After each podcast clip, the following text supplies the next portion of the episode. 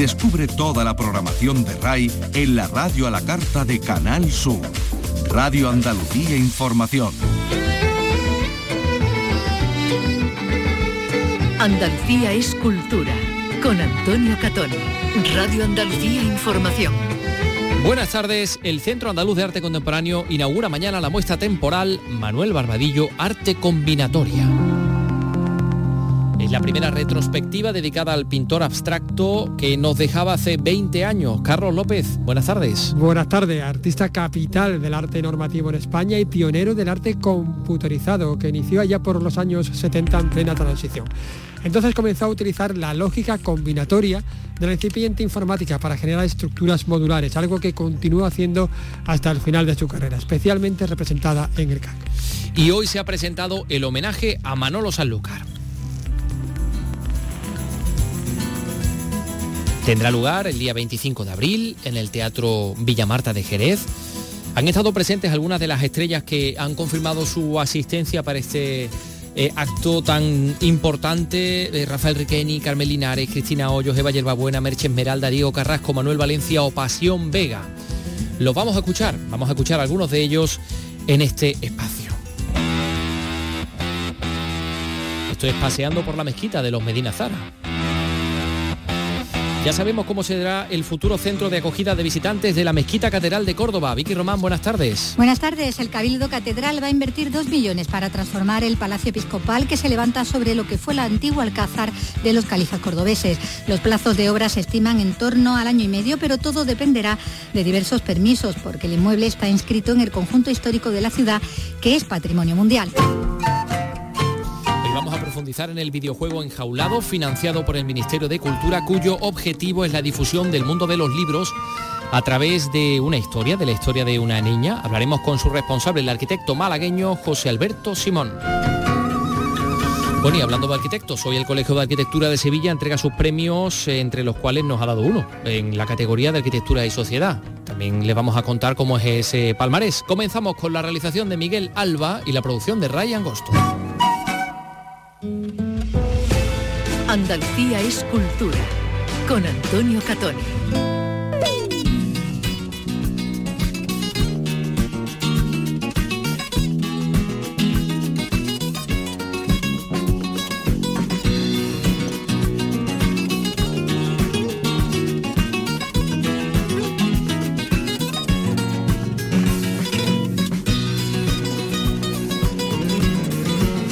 Música de Manolo Sanlúcar que va a estar muy presente en el día de hoy por diversos, diversos motivos. El Cabildo Catedral de Córdoba, como les hemos dicho, como les hemos anunciado, va a invertir unos 2 millones de euros en la reforma del Palacio Episcopal. Estamos hablando de un edificio que se levanta sobre lo que fue el antiguo Alcázar de los Califas de Córdoba.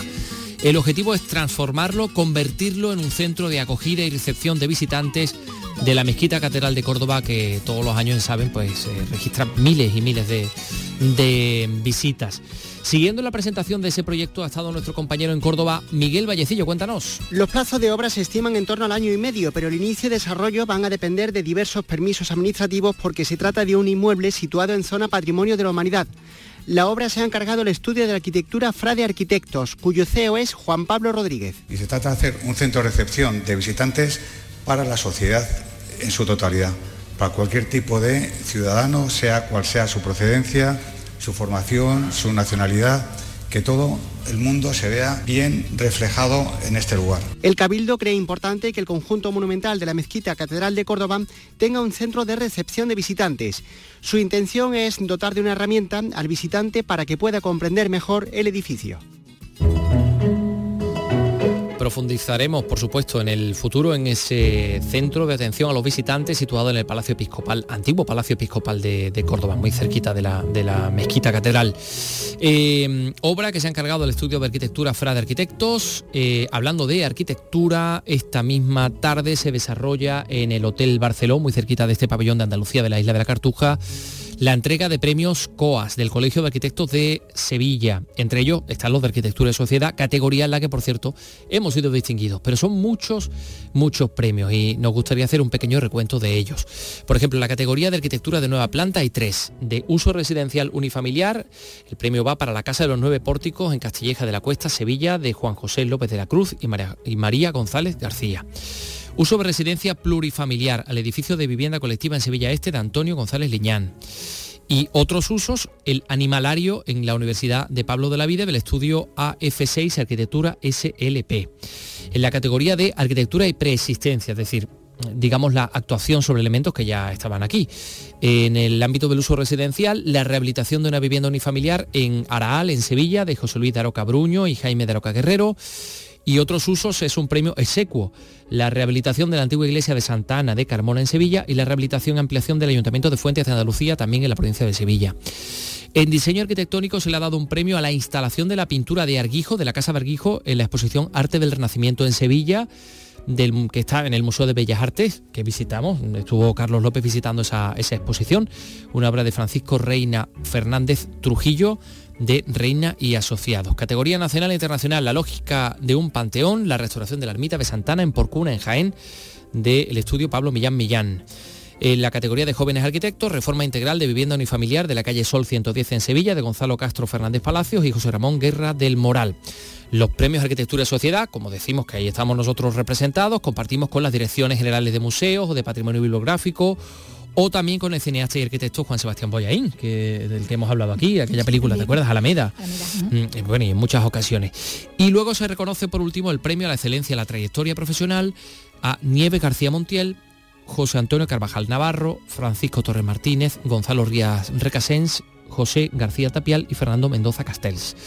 Todos estos premios se van a entregar a partir de las 7 de la tarde en el Hotel Barceló, en la isla de la Cartuja de Sevilla. Nos quedamos en la Cartuja. En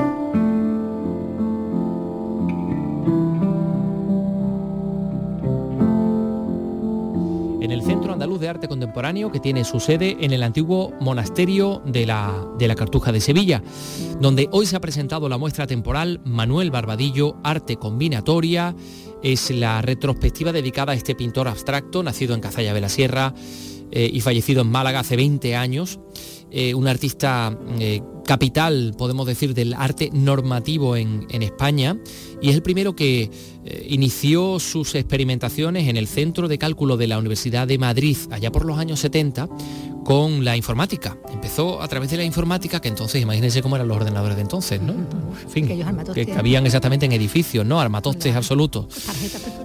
Pues exacto, a través de la informática comenzó a generar estructuras modulares algo que ha continuado haciendo hasta el final de, su carrera y es un periodo, este el del final de la carrera, que está especialmente representado en la exposición que, como decimos, hoy se ha presentado con la presencia del consejero de Turismo, Cultura y Deporte, Arturo Bernal, con el que ha podido hablar eh, nuestro directo Carlos López, que ahí ha asistido. Bueno, vamos a hablar de esta interesante exposición con el consejero Arturo Bernal. ¿Qué tal? Muy buenas tardes. Muy bien. Mencionaba usted que es de hecho una retrospectiva importante de todo su recorrido artístico. Bueno, estamos hablando de una parte muy importante de su producción artística. Tengan en cuenta que este artista eh, puede tener una, obra de aproximadamente, una producción de aproximadamente 400 obras, teniendo en cuenta que hay una gran capilaridad de su obra, es decir, hay una, una parte muy importante de su obra que está en manos de particulares, algunas se han podido recopilar para esta retrospectiva de 50 años pero podrán tener en cuenta aquí, podrán eh, poder eh, podrán ver los, eh, las personas que se acerquen a, esta exposición una parte muy importante de su producción, fundamentalmente la de la última etapa, ¿no? que es, bueno, porque la primera parte, como digo, está bastante extendida y bastante capilarizada en colecciones particulares o en personas que no se han podido localizar, pero una parte muy importante de su obra de la última etapa. Yo, creo que, estamos haciendo eh, un gran trabajo a la hora de hacer esta recopilación porque de alguna forma reconocemos y honramos a una de las personas más importantes de nuestra, de nuestra cultura contemporánea. Y es una obra que nunca dejará de ser contemporánea en muchísimo tiempo, porque sigue siendo disruptiva hoy en día, porque sigue siendo provocativa hoy en día. ¿no? y, realmente es, muy singular.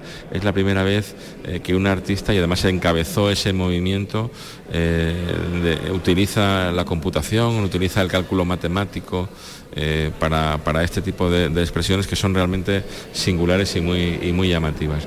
Eh, muchos de esos prestadores son museos del máximo, del máximo nivel español, como Reina Sofía en materia de arte contemporáneo, o colecciones particulares de, galeristas en Sevilla, en Madrid y fuera de España, que también atesoran importantes eh, patrimonios en esta materia con, este, con este artista Manuel Barbadillo, que es una de nuestras figuras indiscutibles, como digo, de arte contemporáneo. Un artista, por cierto, que bueno, nació en Sevilla, pero, pero murió en Málaga y tiene muchísima vinculación con, su ciudad. Muchísimas gracias.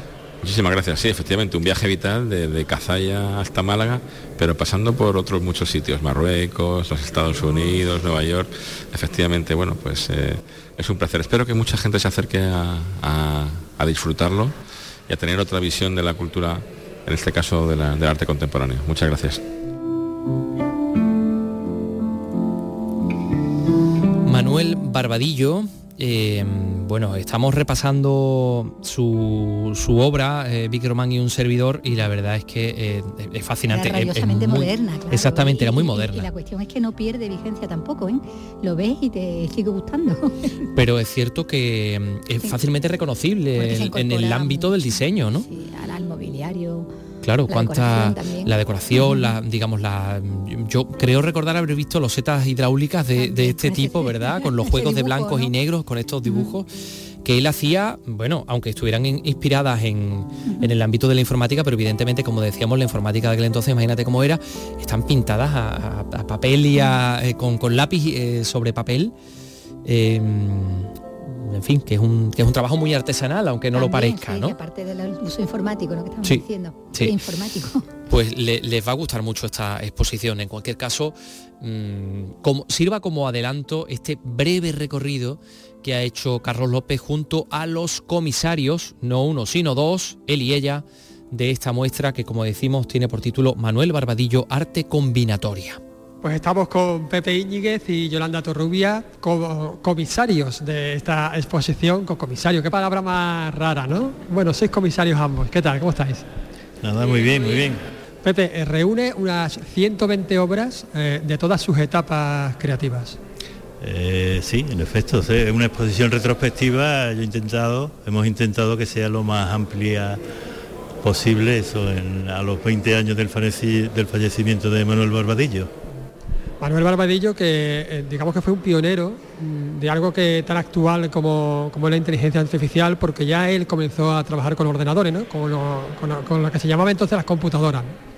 Sí, bueno, fue pionero junto con otros muchos artistas de los trabajos en el centro de cálculo, con las primeras computadoras, pero también eh, pienso que fue pionero en el trabajo no solo con ordenadores, sino desde, una, desde el punto de vista manual de la pintura, pero desde, un, desde una mente eh, que pensaba como en binario, ¿no? en dos colores, en, el positivo y en el negativo, porque él empezó a hacer estas combinaciones antes de empezar a trabajar con esos ordenadores. O sea, que él ya lo tenía en la cabeza, el ordenador solamente durante un periodo concreto de su producción eh, lo apoyó o, lo le sirvió como apoyo o le ayudó a, buscar, a encontrar otras vías de trabajo, pero realmente eh, pienso que lo importante en la obra de Barbadillo fue su propia mentalidad y no tanto la, computadora en sí. Muy influenciado por dos lugares, por dos espacios también en, el tiempo, su estancia en Marruecos y por otro lado su estancia en Nueva York. Sí, el, vamos, el ordenador era una,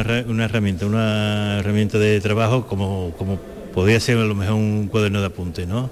Después él elegía las combinaciones que le daba el ordenador por su formación artística, por intuición estética, ¿no? Y efectivamente Marruecos, él en Marruecos descubre un mundo primigenio muy cerca del en fin, de una cultura como anterior al arte, ¿no? Él busca la esencia de, del arte eh, a través de, del módulo, ¿no?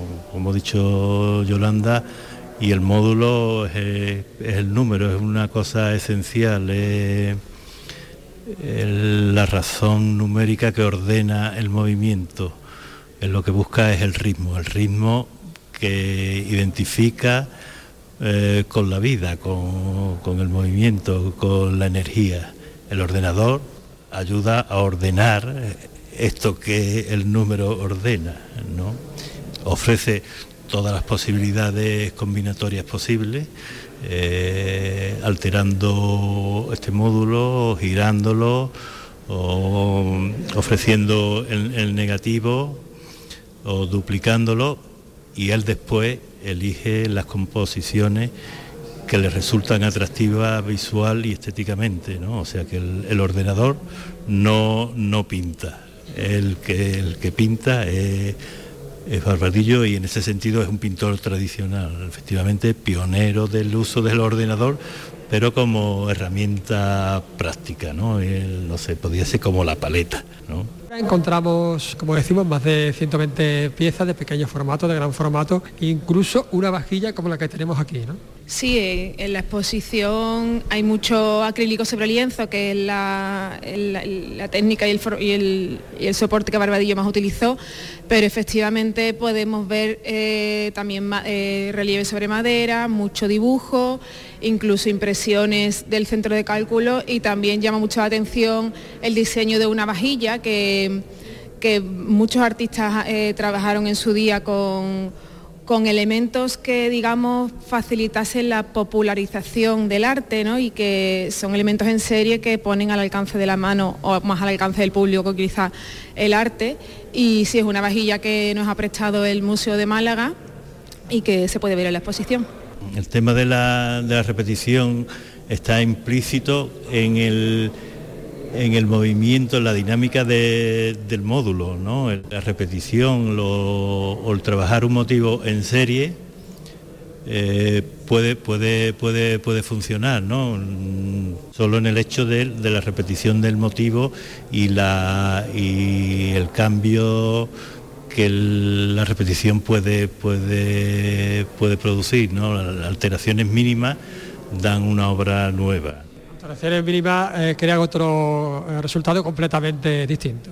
En realidad es la enorme variación de lo, de lo único, ¿no? Es, es como el encuentro o la resolución del oxímoron, ¿no? la diversidad de, la naturaleza, de todas las posibilidades mm, referida a un origen único. ¿no? Yolanda, mencionábamos antes que bueno, esta vajilla ha sido eh, cedida por el Museo de, Málaga, tenemos también obra de la Reina Sofía y sobre todo también mucha obra de, particulares. Esto significa que llegaba, que su obra era popular, que calaba en, la sociedad.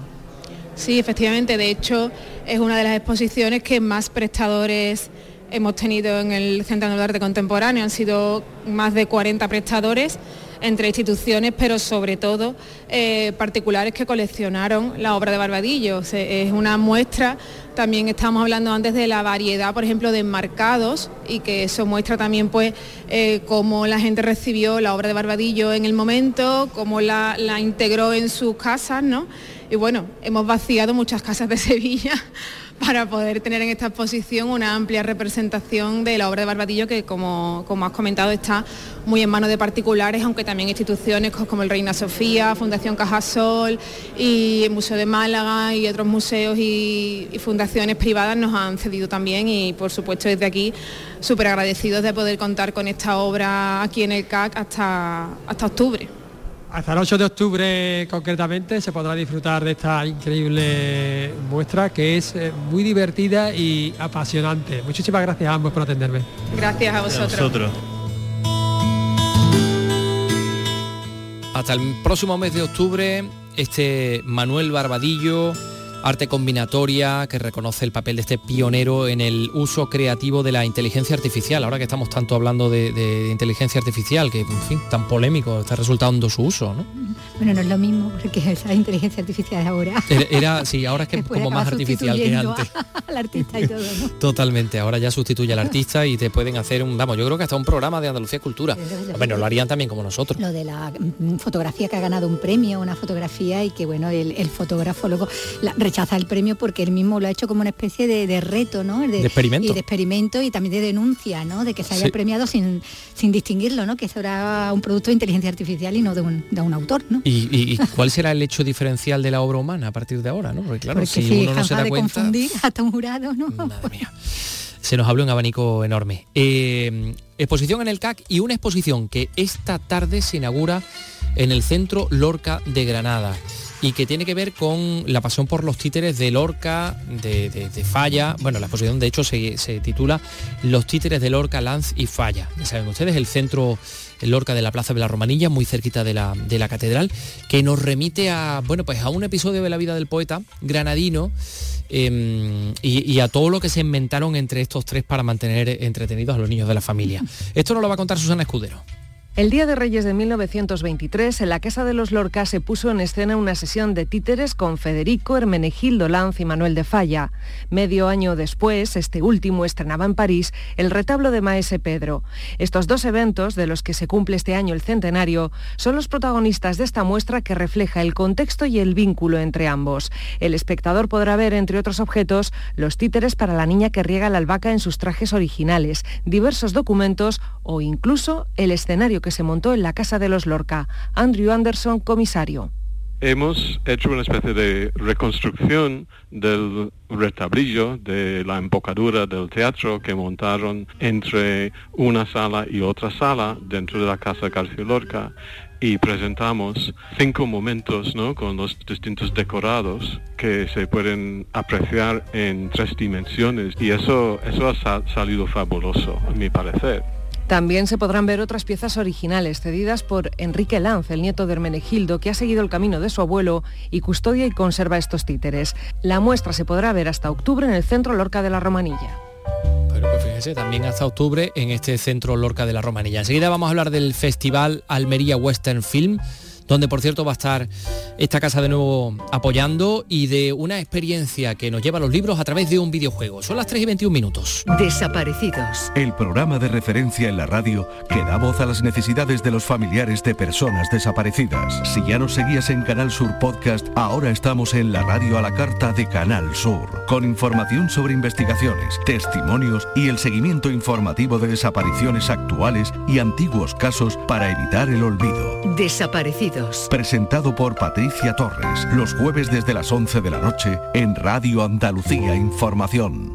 De lunes a viernes a las 4 de la tarde tienes una cita con el flamenco. Los conciertos y festivales, los recitales, los homenajes, las citas imprescindibles de este arte genuino de nuestra tierra. La mejor selección de nuestra fonoteca. Portal Flamenco. De lunes a viernes desde las 4 de la tarde con Manuel Curao. Radio Andalucía Información. Andalucía es cultura. Radio Andalucía Información. Con Antonio Catoni.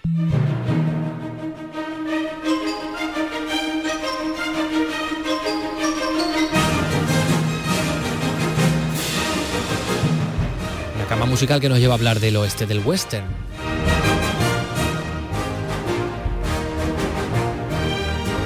Esta casa, la radio y televisión de Andalucía, Canal Sur, va a volver a patrocinar el Almería Western Film Festival. Eh, así se, digamos, se contempla en el convenio que han firmado el director general de la casa, de la Radio Televisión de Andalucía, Juan de Mellado, y el alcalde de Tabernas, que es el escenario de este festival, José Díaz. Convenio de colaboración para la difusión y la divulgación de la próxima edición, que va a ser la número 13, un festival que se va a celebrar en Tabernas del 11 al 14 de octubre. José Antonio Fuentes, Almería. El Almería Western Film Festival se ha convertido en una referencia del cine del oeste en todo el mundo. Este año cumple su decimotercera edición y Canal Sur volverá a ser un altavoz para su difusión con el acuerdo firmado entre el director de la RTVA, Juan de Mellado, y el alcalde de Tabernas. El festival, que se celebrará del 11 al 14 de octubre, ya ha abierto el plazo de inscripción para las películas que quieran participar. El desierto de Tabernas es un reclamo para el cine y Almería se hizo mundialmente conocida por películas como La muerte tenía un precio con Clint Eastwood. Este año también se hablará mucho del rodaje en un poblado de tabernas de la película Extraña forma de vida de Pedro Almodóvar, protagonizada por Pedro Pascal y Ethan Hake, que se estrenará en el Festival de Venecia y se rodó en uno de los poblados que acogen el Festival almeriense un certamen que apuesta por un género que vuelve a tomar fuerza. Andalucía es cultura, con Antonio Catoni.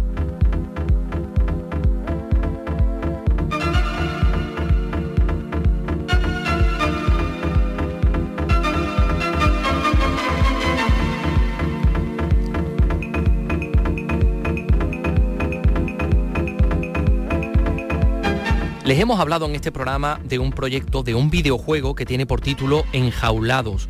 Y es un videojuego cuyo objetivo es la difusión del mundo de los libros a través de una historia, de, la historia de una niña que efectivamente está enjaulada en su, en su salón. Es uno de los 25 videojuegos que ha financiado el Ministerio de Cultura y como aquí hay talento andaluz, en concreto malagueño, pues vamos a hablar de ello con el ideólogo, con el arquitecto José Alberto Simón, que se encuentra con nosotros en, en comunicación. José Alberto, ¿qué tal? Muy buenas tardes. Hola, ¿qué tal? Buenas tardes. ¿Cómo surge la idea de, hacer enjaulado, de meteros en esta historia? Pues mira, la idea surge durante la pandemia. En la pandemia precisamente hicimos eh, Virginia Brun y yo, que es la ilustradora con la que trabajo habitualmente, eh, una serie de infografías para contar un poco cómo nos sentíamos durante esa etapa y efectivamente durante la pandemia nos sentíamos bastante enjaulados en, nuestra, en nuestro salón y consumiendo mucho, muchísimas pantallas y muchísimas plataformas. Entonces hicimos una reflexión de por qué no convertir esa jaula de pantallas en la que estábamos en una jaula de libros, porque así probablemente podríamos eh, interactuar con ellos, podríamos hablar con, o bueno, imaginarnos esos personajes que están detrás de los libros y poco a poco, por lo tanto, nuestra, nuestra jaula se iría abriendo eh, haciendo un poco que la literatura nos hiciese libres. Más o menos esa serie de, imágenes, que fueron seis imágenes que, no, que funcionaron bastante bien, también en redes sociales y en, y a nivel de, diarios, eh, lo convertimos en videojuego. Pensamos hacerlo un poco más grande y, empezar a, entrar dentro de esas historias y por lo tanto hacer una experiencia que fuese bastante más amplia. Así más o menos fue como surgió Enjaulados. O sea que lo primero fue la idea y luego fue el método o la herramienta. ¿Cómo lo hacemos? ¿A través de un videojuego? Pues es un videojuego en 3D, es un videojuego indie eh, en el que en el que la personaje principal, Sirius, que es una adolescente de 16 años que comienza, pues eso, enjaulada, encerrada en su, en su salón, eh, con una luz interior que comienza apagada, poco a poco, a medida que, va eh, entrando en diferentes libros, va eh, bueno, viviendo aventuras dentro de mundos oníricos, su luz interior se va a ir desarrollando. Es un videojuego de plataformas, de laberintos, de puzzles, de uso de la memoria, y bueno, hay un poco de todo. Eh, oye, te estaba escuchando hablar, te estaba escuchando José Alberto contar cómo surge todo esto y me, recuerda mucho a la experiencia del escape room, que no sé si ha tenido algo que ver en todo esto. Pues mira, hicimos un escape room virtual hace muchísimo tiempo eh, para la Real Sociedad Matemática Española. En este caso es verdad que suena, sobre todo al principio, suena un poco así, porque mm, parece que, Claro, empezamos como una jaula y tienes que salir de alguna manera, pero en este caso, por ejemplo, se, sale a través de, la, de, los libros, a través de la literatura. Mm. Pero sí, es verdad que tiene como un... Hay un fondo ahí de escape room al inicio bastante, bastante similar, sí. Mm. Em, conozco al menos dos, dos de los libros que os sirven de ayuda o que sirven de ayuda a Cyrus, esta niña que está enjaulada, a, digamos, a eh, enriquecer esa luz interior, ¿no? Está Momo de Michael Ende, está La nariz de Nicolai Gogol y, algunos otros más. Dinos cuáles son y eh, cómo y por qué habéis desarrollado esta selección en concreto y no otra. Bueno, realmente los libros no han servido de inspiración, o sea, no es una traslación de las historias al, videojuego, ni mucho menos, es, sirven de inspiración, hay textos en concreto que nos han ayudado para crear eh, ese, esos escenarios. Eh, por ejemplo, ficciones de Borges, pues eh, son textos bastante eh, singulares y bastante utópicos que nos sirven precisamente para, crear esos escenarios de mundos imposibles. Entonces, ya te digo, no hay una traslación tal cual, pero sí hay una, bueno, hay una inspiración que nos viene muy bien. También, por ejemplo, hay muchísima inspiración con respecto al mundo de, las obras de arte, el mundo del arte. Eh, para, uno para varios de los espacios hemos utilizado obras de Kandinsky, de Popova y de Joan Miró para crear esos escenarios en 3D y pues eso, hemos hecho una reconversión de esas obras en 2D y lo hemos llevado al 3D a través de la gamificación. También eh, tenemos otros libros con los que, que nos han servido de inspiración, como Fahrenheit 451, que precisamente habla de ese, de ese, bueno, ese libro precisamente habla que la, eh, que la literatura está prohibida. Entonces es bastante curioso porque, claro, nosotros precisamente lo que queremos es difundir la literatura y que, los chavales lean, ¿sabes? Y ese libro habla pues de ese mundo eh, distópico en el que, esa sociedad distópica en el que la literatura está completamente prohibida y que los libros de hecho se queman si los tienen. Entonces hacemos guiños a esos libros, a algunas escenas que aparecen en, los textos y todo eso lo, hemos llevado al mundo de la fantasía y de la ficción a través de enjaulados. Eh, claro, esto está enfocado a un público de entre de chavales y chavalas entre 12 y 25 años eh, y lo habéis tenido que probar. ¿Qué os han dicho ellos? Pues mira, ha habido de todo. La verdad que ha sido muy interesante porque nosotros terminamos el videojuego como en junio del año pasado. Y a partir de ahí lo hemos ido presentando en diferentes eh, ferias, congresos, en diferentes sitios. Y ha estado bastante curioso porque mm, em, los chavales al principio, con el tema de que parece que es educativo y tal, como que tienen, son un poquito más reacios a, este tipo de, videojuegos, pero una vez juegan se dan cuenta de que, de que hay muchísimo entretenimiento, que es un videojuego al uso, eh, en el que lo primero de todo es divertirse y, y, superar esos retos. Luego es verdad que hay, hay momentos, hay muchos guiños y hay muchas cosas que, eh, que, les gusta y que al final pues les engancha también. Entonces hay un poco de todo. Yo creo que la aceptación del público ha sido muy, muy buena desde el año pasado hasta ahora, que es cuando lo hemos testeado. Así que estamos muy contentos. La verdad es que tienes razón, José Alberto. Cuando se utiliza la palabra esto es educativo, mm, parece que eso asusta más que atrae. ¿no? Y aquí hay una, Exactamente. una muestra evidente. Es decir, cuando te obligan a leer un libro no te gusta nada. Cuando tú te lo lees por placer, dices, claro, mm, eh, eh, hay que ver lo que me he estado perdiendo, ¿no? Claro, nosotros precisamente eh, queremos hacer como, em, como hacer el círculo un poco al contrario. Eh, queremos que los chavales al final usen su, pues, su lenguaje de comunicación, su método de, ocio, que es el videojuego, para luego terminar y, ¿por qué no?, eh, que alguno se lea alguna de estas historias y empieza a encontrar vínculos. Yo creo que, que, lo estamos haciendo nosotros de esa manera. Al final, creo que, que puede salir, o eso esperamos, Es un poco nuestra, función, nuestra obra social, digamos. Pues mira, sí, es una obra social y cultural magnífica, eh, todo hay que decirlo. ¿Cómo se puede acceder a este videojuego? No sé, porque yo no soy mucho de videojuegos, soy mucho más de libros, ¿eh? tengo que decir. Mm, pero no sé exactamente cómo, cómo, cómo se puede acceder o si ha habido experiencias, digamos, desde centros educativos que hayan dicho, oye, vamos a apostar por esto. Pues mira, de momento ahora se puede acceder desde la plataforma Steam. Es una plataforma donde hay muchísimos videojuegos, ahí podréis encontrar enjaulados y tiene un coste de entre 6 y 7 euros aproximadamente mm, y, es un videojuego para PC. De momento es un videojuego que está para PC. Así que es por ahí por donde lo vais a encontrar. Eh, nosotros estamos ahora haciendo bastante ronda de, Estamos haciendo como un tour, digamos, hablando un poco de enjaulados en diferentes escuelas y en diferentes lugares también museos, porque al final es como un poco la conexión entre, entre el mundo de, la educación y el mundo del conocimiento que, están en esos templos que son los museos. Eh, y entonces vamos a estar un poco en diferentes lugares. Ahora vamos a, mañana por ejemplo vamos al Museo Thyssen de Madrid, luego estaremos en la Escuela de Arte de, Almería, vamos a estar también en, aquí en Telefónica en 42, hablando de videojuegos, entonces vamos a estar en diferentes, en diferentes lugares hablando un poco de ello. Y luego, de hecho, en mayo vamos, queremos empezar, entre mayo y junio, queremos empezar a llevarlo un poco también a los colegios y, que los chavales conozcan un poco más de la mano eh, este videojuego. Que se enganchen y que luego cojan los libros. Oye, ¿tenéis fecha? ¿Tienes constancia de la fecha de cuándo vas a estar, por ejemplo, en la Escuela de Arte de Almería? Pues sí, estamos, o sea, mañana estamos en Madrid, en, el Museo Thyssen, y el, martes a las 9 de la mañana estamos en la Escuela de Arte de, de Almería. Genial. de hecho ahí estamos Virginia Brun, la ilustradora y yo, estamos los dos. Mm, bueno, pues nada, estupendo. Se lo vamos a decir a nuestros compañeros de Almería que lo tengan también eh, presentes y nuestra audiencia de Almería que sepa que van a estar allí presentando en la Escuela de Arte este enjaulados, este videojuego a través del cual podemos llegar a las historias maravillosas que atesoran los libros porque efectivamente son, son tesoros y, acercándonos a ellos nunca, nunca estamos, nunca estamos solos porque estamos en continua conversación. Bueno, pues José Alberto Simón, arquitecto malagueño, ideólogo de Enjaulados, enhorabuena, lo primero, y gracias por estar con nosotros para contarlo. Muchas gracias a vosotros siempre por la llamada.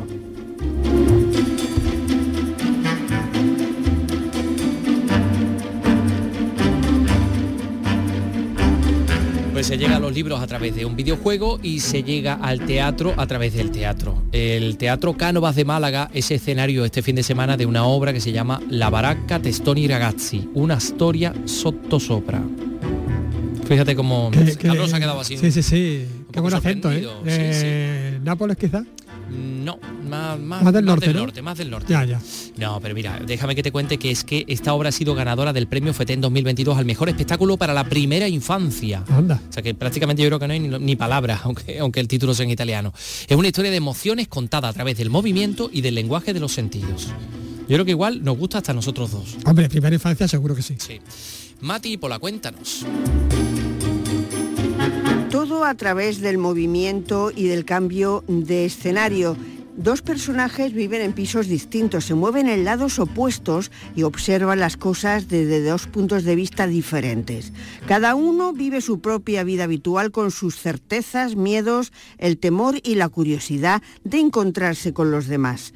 Andrea Buccetti, que es uno de los actores, explica por qué se elige trabajar para niños tan pequeños. Un público muy competente, un público que tiene capacidad, como el otro, el resto del, público, de emocionarse, de entender la historia, de ser eh, enganchado con, con, la obra y con un lenguaje de este teatro, que es un teatro que hacemos yo, Carlota, emocional, donde no tienes palabras para contar una historia, solo hay un lenguaje emocional sin palabras con movimiento, transformación de la escenografía. El único elemento en común entre los dos es un pequeño gato. Será la huida de su amigo de cuatro patas lo que finalmente hará que se reúnan y den vida a una persecución que pronto se convertirá en un viaje lleno de descubrimientos y asombros. Todo con música como la de Louis Armstrong.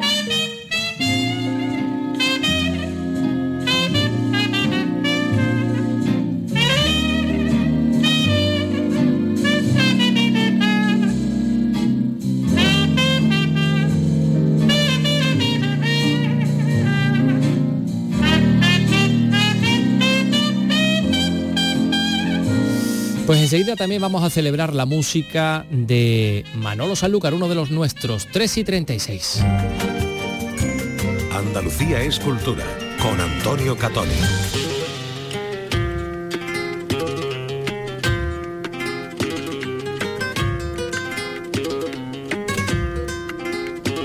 Este jueves se ha presentado en el Teatro Central de Sevilla el concierto homenaje al genio de Sanlúcar, a Manolo Sanlúcar, que se va a celebrar el próximo martes 25 en el Teatro Villamarta de Jerez. Es un montaje con un elenco, mm, Carlos, realmente espectacular.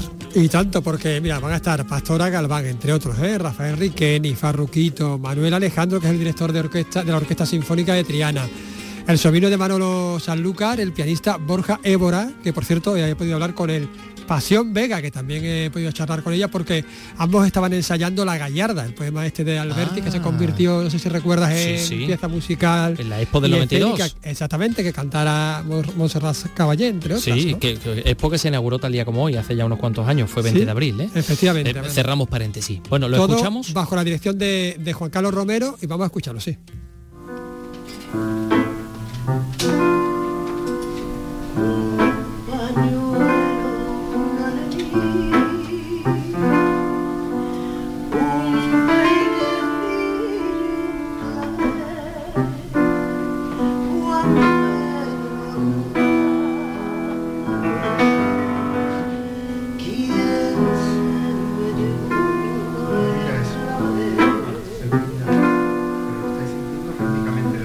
Aquí estoy con esta pedazo de artista, de artistaza, Pasión Vega, ¿qué tal, Pasión? Buenos días, pues muy bien, contenta, contenta de... Acabas de emocionarnos a, todos con esta eh, introducción, este ensayo, de, la Gallarda, que no será el definitivo, pero ya ensayando nos emociona. Pues muchísimas gracias, muchísimas gracias. La verdad es que es un, es un placer, un honor poder participar en este homenaje al maestro, a a Manolo Sanlúcar con, con, esta pieza que se sale también mucho de los mapas de lo que, de lo que él solía hacer. Era un hombre muy, muy prolífico, un hombre que hizo cosas muy variadas y esto fue una pieza que él compuso para, la exposición del 92 con, con textos de, Alberti, de Rafael Alberti y, bueno, eh, era bajo la dirección de, de Miguel Narro, fue una cosa impresionante. Estaba Montserrat Caballé en el elenco, Ana Belén, que era quien cantaba este, esta pieza, esta copla. Y estoy, bueno, pues emocionada de, poder, de poder regresar a ese momento, de poder traer a este momento también pues la obra del maestro que es muy amplia y muy y sobre todo que tiene un valor, un valor como patrimonio y como y como eh, y como música nuestra eh, un valor incalculable y es un, es un regalazo poder hacerlo la verdad y es un regalazo poder poder escucharlo. Lo vamos a poder ver en Jerez pero sería interesante que, estuviesen más plazas en, Andalucía Bueno, yo creo que fíjate el elenco, ¿no? Desde Cristina Hoyo hasta, madre mía, Eva Yerbabuena, Paquito González Farruquito, Carmen Linares. Eh, aunque no estuviera yo, yo creo que merece, vamos, con todo el respeto Tino de Geraldo, eh, con todo lo que, lo que hay en este cartel, yo creo que va a ser una, noche con la Orquesta Sinfónica de, Triana y el, maestro, el maestro Manuel Alejandro, eh, va a ser una noche inolvidable para nosotros, merecidísimo homenaje y merecidísimo recuerdo al maestro y, muy contentos también de, que, que, a Juan Carlos Romero pues se le haya ocurrido esta, esta idea y poder llevarlo a cabo. ¿no? Ojalá que podamos hacerlo en otras plazas, claro que sí. Pues ojalá, muchísimas gracias, por atendernos y muchísimas gracias por emocionarnos. Muchas gracias a vosotros siempre. Gracias. Vamos a hablar también con el pianista, con el responsable de esas manos eh, que tocaban esa maravillosa música, Borja Évora. ¿Qué tal? Buenas tardes. Hola, buenas tardes. ¿Qué significa para ti eh, participar en este homenaje al maestro? Mm, significa mucha responsabilidad eh, al ser el miembro de la familia que, va a participar en ella, acompañando a una diosa como, como pasión, pues se le añade un poco más, más responsabilidad al reto. ¿no? pero bueno, al final deja fluir sentimientos, deja fluir tu saber hacer y bueno, esperemos que, sobre todo se le rinda el, homenaje que se merece el maestro, ¿no? Esperas emocionarte porque estás hablando y estás medio, medio emocionado. Eh, sí, seguro, seguro, seguro, porque la pieza que toco no la conocía, era algo que estaba bastante escondido, aunque es así, y bueno, he modificado alguna, por ejemplo la introducción, me he basado pues, en mi relación de vida con, mi tío y sé que me voy a emocionar, seguro, seguro. Y le añades la voz de pasión, pues es, es inevitable. todos emocionadísimos. Muchísimas gracias por atendernos. A vosotros, un saludo. Y también vamos a hablar, por supuesto, de Manuel Alejandro, que eh, director de, la Orquesta de Triana, que se va a encargar pues también de, unificar, digamos, un poco todo, todo este espectáculo. ¿Qué tal, Manuel?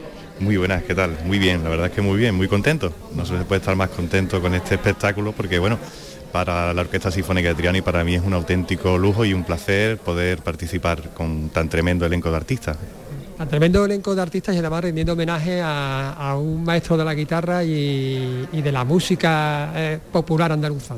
Totalmente, Manolo Sanlúcar es un, es un auténtico portento como artista, como guitarrista y nos ha dejado un legado fantástico y maravilloso, entre los que se encuentran varias obras orquestales, una de ellas eh, Medea, de la cual se van a interpretar pues un par de números en este, en este homenaje a Manolo y bueno, pues que es una auténtica maravilla. Yo creo que es una de las grandes obras de, la música española y que ha tenido pues una, vida maravillosa junto al Ballet Nacional y que bueno, ahora en formato de concierto tendremos la posibilidad de ofrecer, aunque sea un par de pinceladas de esta maravillosa obra. Un par de pinceladas que van a ser la bomba como estamos escuchando por aquí. Muchísimas gracias por atendernos. Muchas gracias a ustedes. Gracias. Y vamos a hablar por supuesto también con el director de todo esto con Juan Carlos Romero. ¿Qué tal, Juan Carlos? Buenas tardes. ¿Qué tal? Buenas tardes.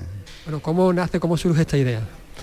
Bueno, es una propuesta de la Junta de Andalucía, de la Consejería de, creo que se llama ahora Turismo y Cultura. Cultura y Turismo, Deporte y Cultura. En fin, bueno, de la Consejería de Cultura. Eh, eh, el hacer un homenaje a Manolo, que me parece totalmente justo y, adecuado y apropiado porque Manolo lo merecía sobradamente. Y bueno, me pidieron que, asumiera la dirección artística del espectáculo, que creara un guion y una, una idea general sobre la que trabajar el propio espectáculo, el diseño del espectáculo y a ello me puse y bueno, ya estamos en capilla, como quien dice. Eh, es un espectáculo en el que se quiere plasmar pues esta eh, personalidad poliédrica de, Manolo, porque también eh, habláis de, su visión, digamos, musical sinfónica, su visión más tradicional, pero también de sus otras pasiones como, la literatura, porque le gustaba escribir, o, la pintura. Efectivamente, lo que se trataba era que el que se siente en el patio de butaca del Teatro Villa Marta el próximo día 25 de abril, cuando salga del teatro conozca mejor a Manolo que cuando entró. Y para eso eh, no nos podíamos limitar a mostrarles lo que ya, lo que conocen, que es la obra musical de Manolo, eh, la más llamativa, ¿no? Pero Manolo tiene mucha, mucha música compuesta que no es exactamente flamenca, y que eh, el gran público no conoce. Yo quería que también eso se conociera, que se conociera eh, cuál ha sido el, hábitat cultural en el que Manolo se movía, es decir, sus pinturas, que eran algo muy importante para él, su biblioteca, que era también algo muy importante, eh, su colección de guitarras, su parte, como tú has dicho, filosófica, poética, de manera que hemos abordado eh, musicalmente todos los estilos que él ha, ido tocando a lo largo de su vida. Y está, digamos, la parte más flamenca con el disco Tauromagia, la parte más vanguardista con Locura de Brisitrino, la parte sinfónica con Medea y una parte más enfocada hacia el cante que es Ven y sígueme. Todos esos son discos, obras de Manolo o La Gallarda, que es una obra desconocida de Manolo y que tiene temas como el que acabáis de, oír mientras ensayaba a Pasión Vega, son composiciones de Manolo, aunque muchos eh, les cueste pensar que eso lo compuso Manolo porque está muy lejos del estilo que él ha mostrado habitualmente, ¿no? Pero todo eso era Manolo. Una obra, La Gallarda, por ejemplo, que, a la que ponía voz eh, Montserrat Caballé y Ana Belén, ¿no? que sirvió, por cierto, de, apertura de, las actividades culturales de la Expo 92.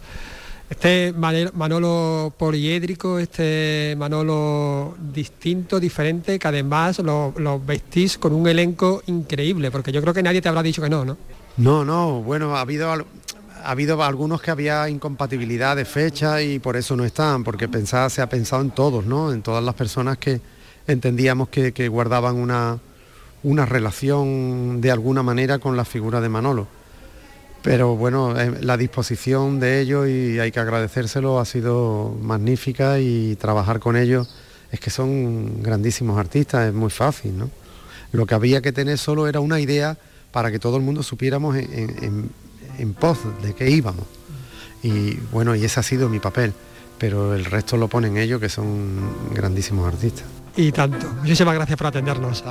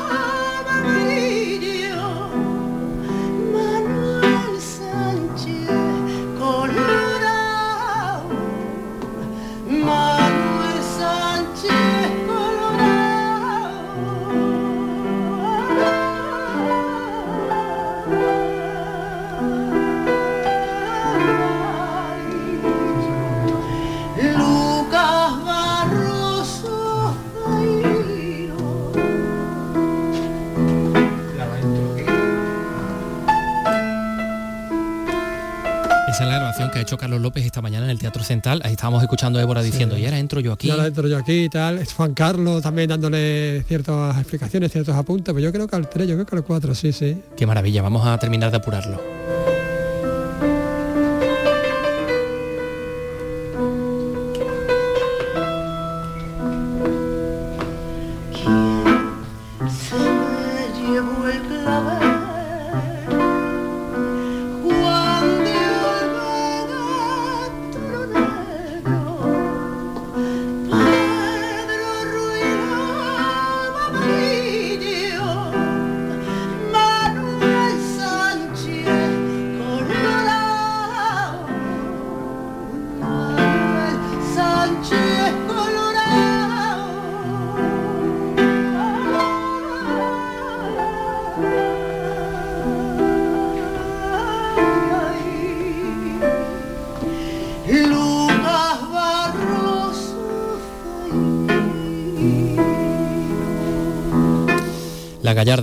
De Manolo Sanlúcar sobre un poema de, Rafael, Alberti. Bueno, maravilloso. Se ha presentado hoy, se va a llevar a cabo, ya le hemos dado a nosotros un adelanto de lo que van a poder escuchar en el Teatro Villa Marta. El 25 y ojalá, y ojalá en más teatros, por favor. Exactamente, a Pasión Vega y muchos otros. Eh, por cierto, Festival de la Guitarra de Córdoba, edición número 42, del 6 al 15 de julio. ¿Cómo va a ser este año? Miguel Vallecillo no lo cuenta. Habrá también conciertos en el Patio de los Naranjos, Posada del Potro y Plaza de Capuchinos. Se harán homenajes a Manolo Sanlúcar, Picasso y Enrique Morente. La clausura será un concierto de Susana Vaca con su trabajo Palabras Urgentes. En medio una programación con Gustavo Santaolalla, Carlos Varela, David Russell, Marcus Miller o entre otros. La delegada de Cultura del Ayuntamiento de Córdoba se llama Marían Aguilar. Destacamos la presencia de Gustavo Santolaya, ese multiinstrumentista que va a poner en escena su trabajo discográfico Deseando el Camino, siendo Córdoba una de las pocas ciudades donde va a actuar Gustavo Santolaya junto con Barcelona y Madrid. Programación variada también en los ciclos formativos según los organizadores.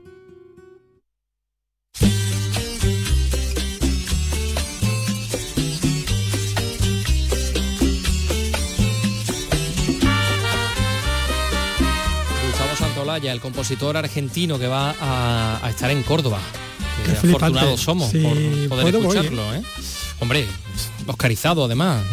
¿eh? y, la, y la cultura de, de Cuba, que tiene pues desde hace muchos años su sitio en Trigueros, en Huelva.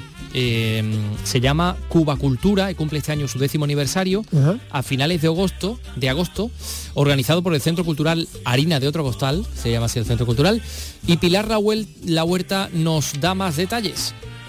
Son cubano, con el sexteto Naborí Latin Jazz y las actuaciones de Carlos Valera y el pianista Roberto Carcasés podrán escucharse en Trigueros dentro del encuentro cultural Cuba Cultura.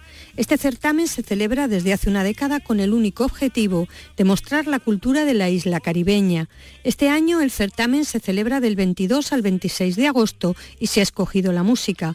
Lourdes Santos, responsable del Centro Cultural Harina de Otro Costal. Este año, al ser el décimo aniversario de Cuba Cultura, se le hemos querido dedicar a la música cubana con un subtítulo que se llama Tremenda Sabrosura y vamos a intentar hacer un recorrido por los distintos tipos de música que se hacen en Cuba. También podrán verse exposiciones y la escultora Luzmila López mostrará su obra.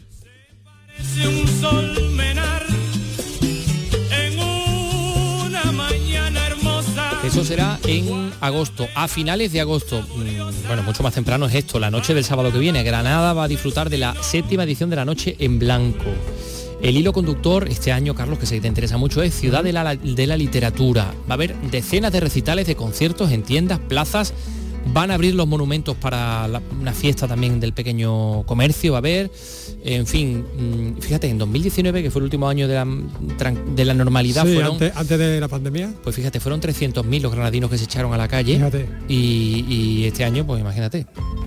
Seguro que se supera, ¿no? Esa, que, esperemos que sea trending topic, ¿no? sí, bueno, eso no me extrañaría, que ya lo fue entonces. Antonio Valverde en Granada nos cuenta cómo va a ser esta noche en blanco del sábado este, pasado mañana, ¿no? Este próximo sábado, 22 de abril, las tiendas abrirán en la capital granadina hasta la madrugada para una fiesta que cumple una década y llevaba tres años sin celebrarse. Coincide con la Feria del Libro. Abre la Alhambra y el Palacio de Carlos V hasta las 10 de la noche. En el patio de la Casa de los Tiros sonará un concierto de violín de Pablo Martos y los niños de hasta 8 años disfrutarán en ese Palacio Museo de un escape room con monitores para que sus padres se vayan de compras y conciertos. La universidad organiza recitales de música y poesía en el Restaurado, en Derecho, en el Jardín Botánico, la Corrala de Santiago, la Casa de Porras y la Madraza. El objetivo es igualar los espectaculares datos de 2019. Ángel Rodríguez preside el Centro Comercial Abierto de Granada. Noche en Blanco tendrá de todo. Habrá más de 40 instituciones públicas colaborando, más de 100 empresas privadas, en torno a 300 actividades públicas privadas, en torno a 30 monumentos, museos y espacios públicos con actividades culturales gratuitas, 20 espacios públicos, plazas de Granada con actividades programadas y habrá de todo, digo, danza, conciertos, flamenco, ciencia, museo, medio ambiente, deporte, gastronomía, actividades infantiles, rutas. Noche del sábado, unos 300 recitales y conciertos en Granada, muchos de ellos en el interior de los propios comercios granadinos. Hombre, está muy bien eso del escape room, ¿eh? Sí, sí, sí. Deposite su niño. Para los- Deposite su niño en este escape room y váyase de compras y disfrutar Ya de cultura. encontrará. Y escape usted. Y disfruta ya de la vida, efectivamente. de la vida. Bueno, bueno, bueno. Eh, conciertos, conciertos con eh, escenario del Gran Premio de España de Motociclismo. Va a tener una programación musical gratuita en la Plaza del Arenal. Una iniciativa que vamos a poder ver a- en la que vamos a poder ver a ocho grupos con toques muy jerezanos. Se ha denominado Arenal Fest Jerez. Juan Carlos Rodríguez. Entra en el bar y da su patadita. Cuando voy con él a pagadita lo flipa. Son los raperos jerezanos Spice Urimi los que abren el Arena Fest a las cinco y media de la tarde del viernes. Uno de sus componentes es Eddie Cooperman. Que vamos a poner eso para arriba seguro y que me alegro mucho de tocar también con Tomasito, que lo admiro mucho y va a hacer un show eléctrico ahí darle caña a él. Pues tres horas después actúa Tomasito, el niño eléctrico, y el sábado arranca con los a bocajarro. Yo, peina tu y antes de llevarla al colegio, llevarle un día a tu madre una banda. Los raperos jerezanos vuelven al mercado con su quinto disco. El músico cordobés Mario Díaz presentará en Jerez Fullería. Borzo es de a bocajarro. Ya era hora que se diera, bueno, que es que Jerez no es solo las motos y Jerez tenemos aquí un diamante en bruto, que tenemos mil estilos de música y tenemos mil movidas y darle nada más el sitio a eso es algo muy grande. Serás tú el culpable de que yo Y el domingo es el día grande, el más flamenco, con Luis de Periquín al que escuchan y sus amigos, que cierra el domingo a las nueve y media, pero la tarde comienza a las seis con Manuel de Cantarote, al son de Santiago y mucho gitano. Escuchamos a Luis de Periquín. Vamos a cantar por sevillana, pues claro que sí, que se ponga la Plaza Arena a bailar por sevillana todo el mundo. Eso tiene que estar una rumbita simpática y por supuesto nuestra bulería. Y juntarnos y hacer cosas bonitas, que al final es lo importante. Y tenemos que poner la Plaza la Arena a bocajarro y a boca abajo. Y es que la intención del ayuntamiento es atraer al motero al centro de Jerez. Andalucía es cultura con Antonio Catoni. A bocajarro y a boca, a boca abajo, decía Luis de Periquín.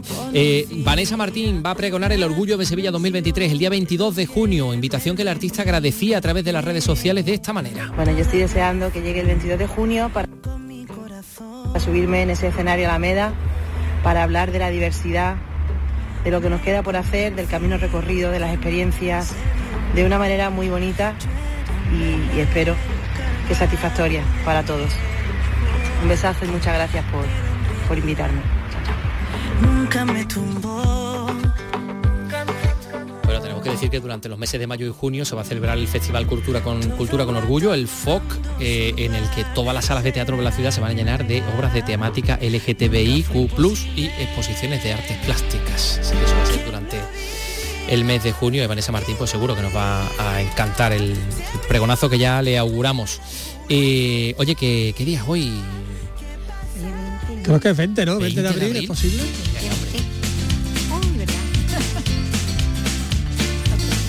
Pues sí, nos vamos a ir con esta canción que hablaba de una carta. 20 de abril del 90. Hola chata, ¿cómo estás? Te sorprende que te escriba. Tanto tiempo es normal. Me sorprende que le escriba porque ya nadie escribe cartas. Ya, claro. Será por eso. Claro. Por Bueno, pues este WhatsApp. tema de celtas cortos, el más conocido, el más solicitado en los conciertos, que efectivamente tiene que ver con una carta que escribe, que eh, es real esa carta que escribió eh, Cifuentes, pero que no la llegó a mm, echar nunca al buzón. Sí, sí, sí. Sí, Bueno, que nos- mañana estamos aquí, ¿no? A las Venga, 3 de la tarde, Andalucía vemos. Cultura. Adiós, Carlos, adiós, Vicky. Chao. Chao. Todos juntos.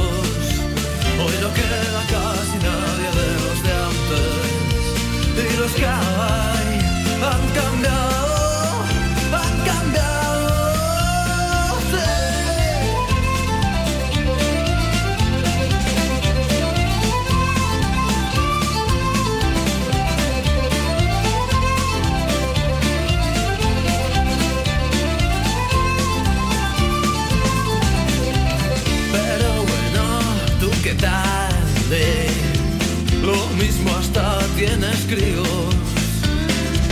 ¿Qué tal te va con el tío ese? Espero sea divertido. Yo la verdad, como siempre, sigo currando en lo mismo. La música